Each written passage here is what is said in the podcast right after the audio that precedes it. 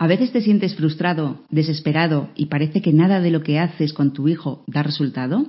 Esta es la cuarta meta equivocada donde el niño reacciona con una insuficiencia aprendida y asumida. Si quieres saber qué puedes hacer, escucha este episodio donde damos las claves de qué le puede estar pasando a tu hijo y cómo puedes ayudarle.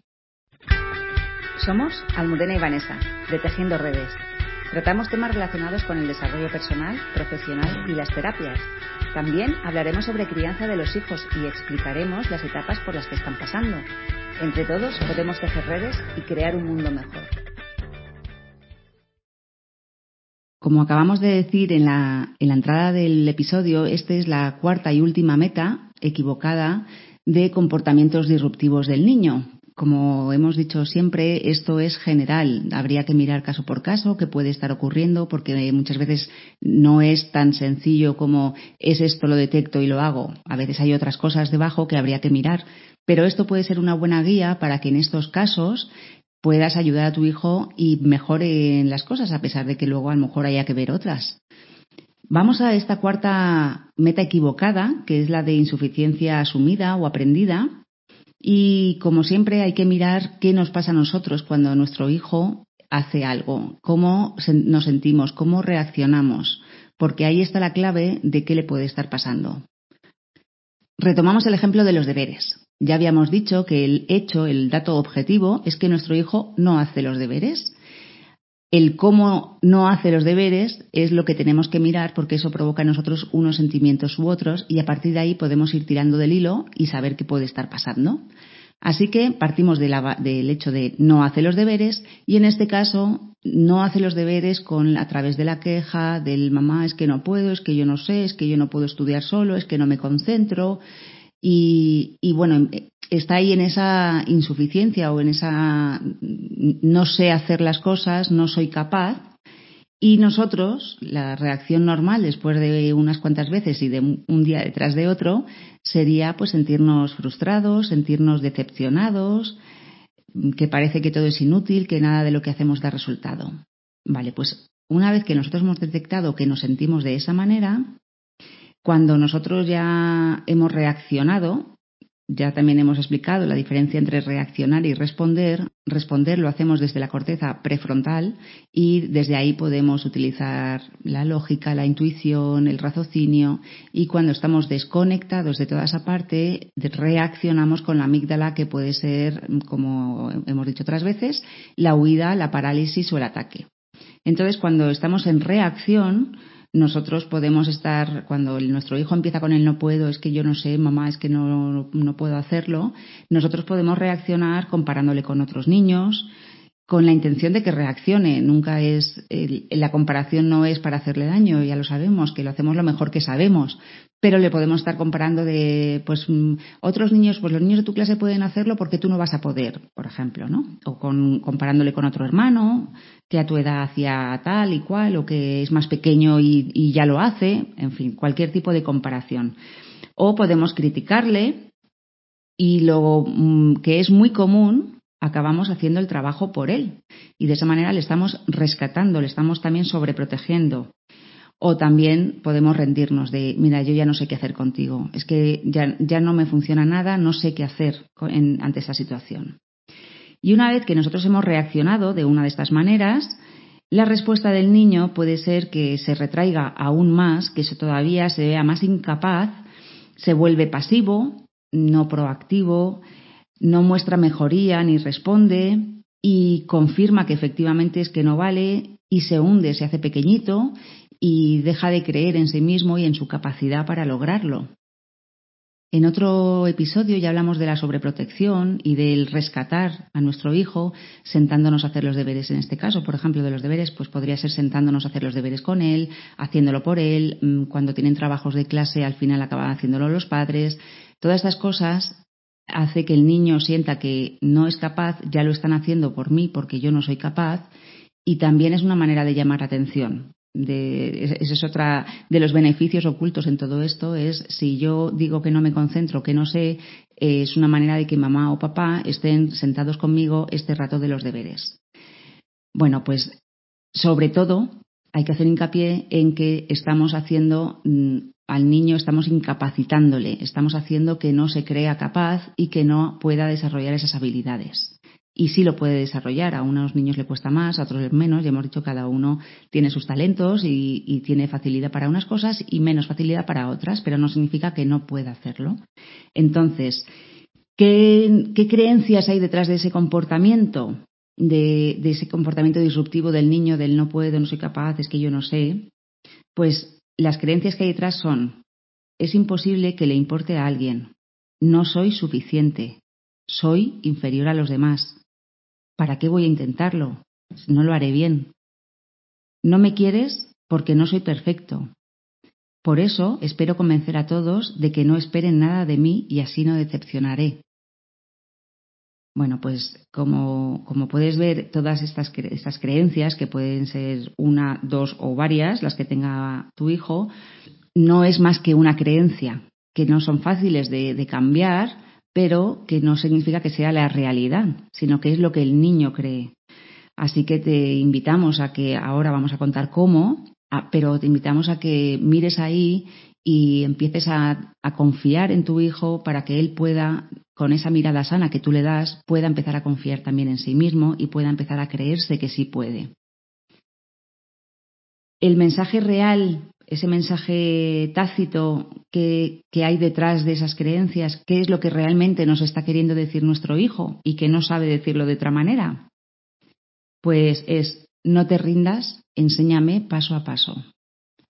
Me gustaría que cuando escuchas estas metas, cualquiera de las cuatro o las cuatro, te imaginas a tu hijo cuando entra en, esas, en esos comportamientos disruptivos, que te pusiera, que, le pusieras como una etiqueta encima de su cabeza con este mensaje tácito, o sea, no, no, no, que etiquetes al niño, obviamente, sino que pusieras una etiqueta de enséñame paso a paso, confía en mí, no te rindas en este caso. En los del resto de las metas equivocadas, pues cada mensaje tácito que hemos ido diciendo de cada una de ellas y que veas a tu hijo de esa manera, no que entres en esa energía de, frustración, de decepción, de no puedo más, de mi hijo no vale, que vieras al niño realmente con la necesidad no cubierta que está teniendo. ¿Y qué podemos hacer nosotros como qué respuestas positivas y eficaces podemos tener? Bueno, pues la primera que hemos dicho, en base al, mensaje tácito que nos ha dado, es no te rindas. No te rindas y demuéstrale que crees en él, que tienes fe y confianza en que podrá y que todo es cuestión de práctica. Nadie sabemos, nacemos sabiendo y todo es cuestión de práctica, práctica y práctica. Y él, practicando, va a poder hacerlo. También puedes recordarle, poner el foco en todo lo positivo que ha logrado, en todo lo bueno que ha logrado, en lo que ha sido capaz de superar esas barreras o, conseguir esos objetivos que se ha ido marcando, o cuando le costaba aprender a leer y, lee perfectamente, o cuando, bueno, cualquier cosa que él haya hecho, que habrán sido millones de cosas que, que haya hecho, que haya ido superando, que haya ido logrando, y poner el foco ahí, recordárselo. Y, por supuesto, ayúdale a practicar en lo que necesite, que no significa hacerlo por él. Son dos cosas muy diferentes. No lo hagas por él, pero sí sostén ahí por si necesita tu ayuda, necesita ese aliento del que hemos hablado otras veces, no la alabanza, porque en este caso la alabanza no tendría sentido. Si el niño no está pudiendo eh, hacer algo, no le vas a decir, lo estás haciendo fenomenal, porque no lo está haciendo bien, tiene que seguir mejorando. Pero sí puedes decir, lo vas a conseguir, yo confío en ti, yo sé que tú puedes. Y, sobre todo, pues tener mucha paciencia. Es hacerle ver sus fortalezas, poner el foco en su lado más sano y, en todo su potencial, que todavía no está desarrollado, pero lo tiene. Y es poner ahí eh, toda nuestra atención y que el niño pueda ver esa parte también. Y hacer hincapié en cada logro que consiga, por muy pequeño que éste sea. Todos hacemos un montón de cosas bien a lo largo del día y el problema es que no nos han enseñado a poner el foco en todo aquello que hacemos bien, que son un montón de cosas a lo largo de nuestro día, y desde las más básicas a, las, a otras mucho más complicadas. Sin embargo, cuando nos equivocamos o cuando algo no nos sale, ahí ya nos recreamos, sacamos el látigo y la fusta y nos empezamos a dar latigazos, a boicotear, a decirnos es que no vales, es que no puedes, es que otra vez has equivocado. Pues si en vez de esos errores que cometemos mm, nos fijamos en la parte saludable, en lo que sí conseguimos, en lo que sí logramos, es probable que nuestra creencia de que podemos lograrlo aumente considerablemente y además nuestra autoestima esté en un nivel mucho más saludable. Por desgracia, como hoy digo, no nos enseñan esto de pequeños. Así que si nosotros podemos hacerlo primero con nosotros mismos, que es simplemente te propongo que hagas un repaso al final del día y que mires todo aquello que has hecho bien.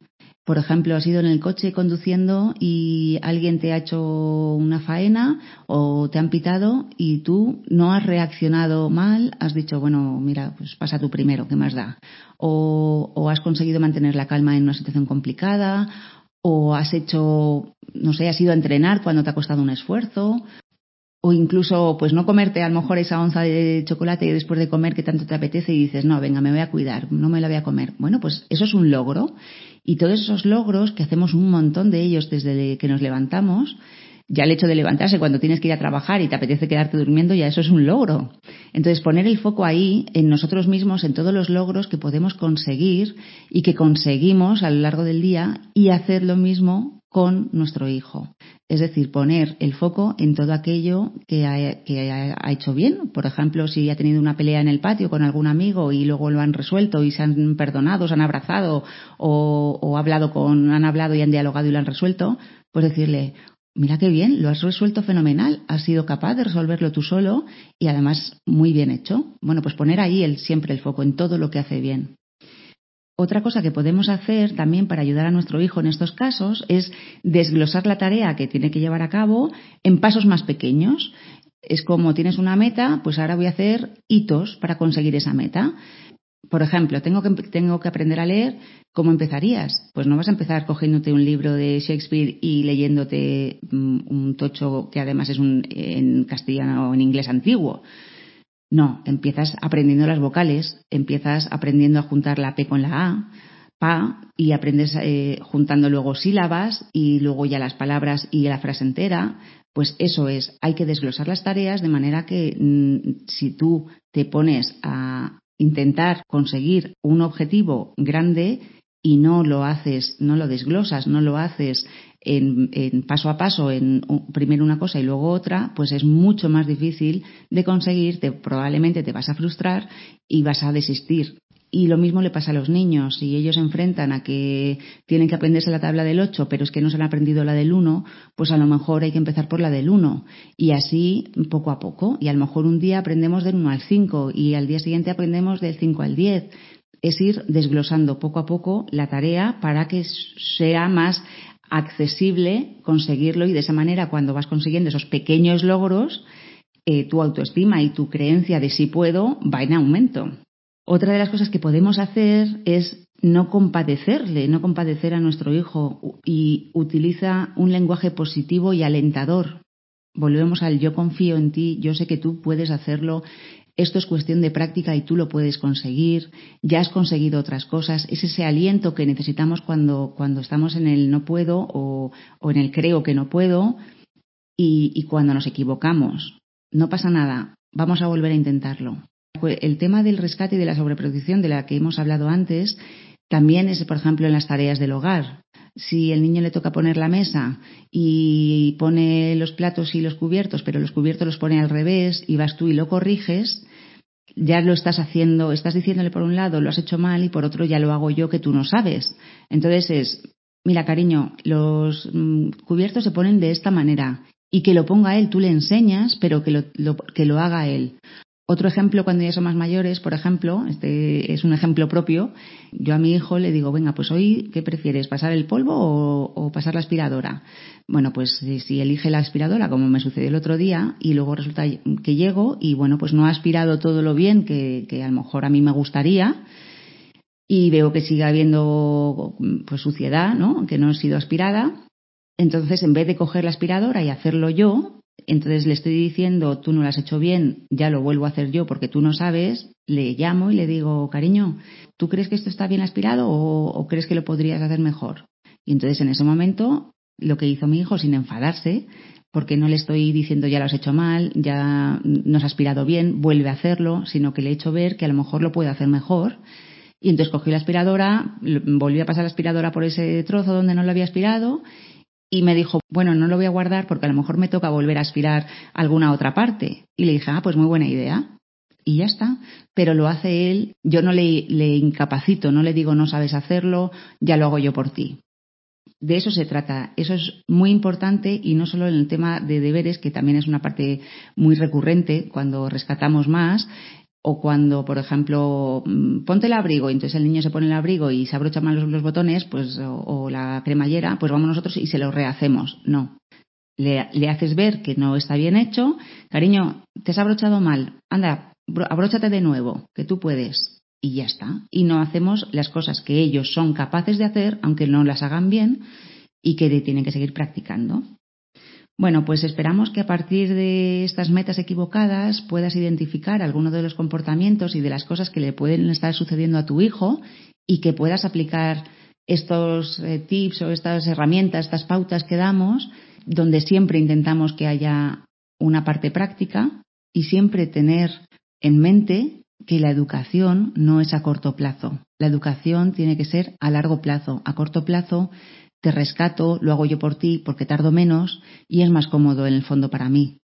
Y a largo plazo esto le está incapacitando, está minando su autoestima, estamos haciendo que haya insuficiencia asumida o aprendida y no es saludable. Lo saludable es construir nuestra relación y nuestra educación en base a lo que queremos que nuestros hijos sean dentro de 20 o de 30 años, cómo queremos que sean, qué, habilidades y capacidades queremos que tengan. Y para eso tenemos que dejar que se equivoquen, tenemos que alentarles y tenemos que sostenerles, pero no rescatarles.